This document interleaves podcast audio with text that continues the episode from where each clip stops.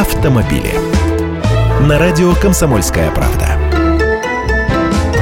Здравствуйте, я Андрей Грещаник. Московский городской суд признал законными тарифы на эвакуацию в столице. Сейчас по закону регионы вправе сами устанавливать тарифы, и в разных регионах действуют разные критерии. А в Москве тарифы привязаны к мощности двигателя. То есть может оказаться так, что машины одной и той же модели, но оснащенные моторами разной мощности, эвакуируются по разным тарифам. То есть 3 или 5 тысяч для городской легковушки разница-то не маленькая. Юрист Виктор Вескер предложил предложил изменить порядок расчета стоимости перемещения автомобиля на штрафстоянку. По его мнению, установленные цены нарушают права автовладельцев. По словам правозащитника, правильнее было бы устанавливать расценки, основываясь на размере или весе автомобиля, как это делается в Московской области. Данные о массе тоже указываются в документах к машине, так что технически это делать столь же просто.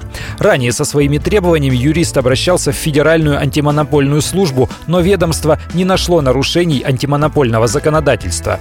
Теперь объяснение столичных властей по поводу разницы в тарифах таково. Владельцам маломощных автомобилей, как социально менее защищенным, город предоставляет дотацию в виде более низкой цены перемещения. И тарифы они менять не хотят, но правозащитника это не устраивает, он собирается обжаловать решение Мосгорсуда в Верховном суде.